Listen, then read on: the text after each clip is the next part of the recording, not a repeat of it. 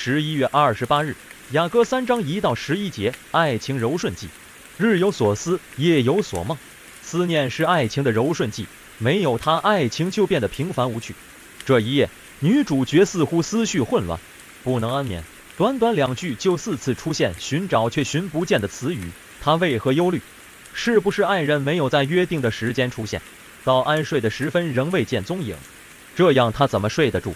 所以她说：“我要起来游行城中，在街市上，在宽阔处寻找我心所爱的。”试想一个女子在深夜的大街上四处寻觅，别人会作何感想？她遇上城中巡逻的人，还未等对方主动上前查问，她就主动询问爱人的踪迹，可想而知她的焦虑有多大。女子心里只有一个念头。就是要寻找他的爱人，他的思念最后得到惊喜的回报。他离开巡逻人之后，就遇见了爱人。这么戏剧化的情节，是真实还是梦境呢？伴随惊喜的是紧张的心情。他看见爱人就拉住他，不容他离开，恐怕再次失去他。有圣经学者认为，这里说到领他入我母家，是在表述女子梦境中的安全所在。虽然我们不一定要同意这是在讲梦境。但其中的象征意义明显是在描述一个安全和自由的环境，如此人的情感才能真实流露。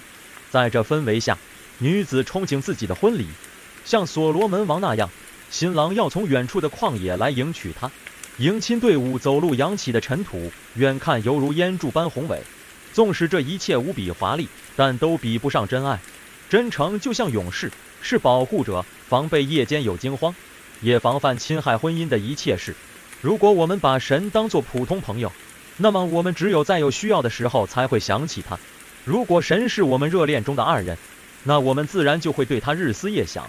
当然，我们对神理应是超越情感的对象。我们自然也会像雅歌中的那位女子一样，殷切地寻找自己所心爱的人。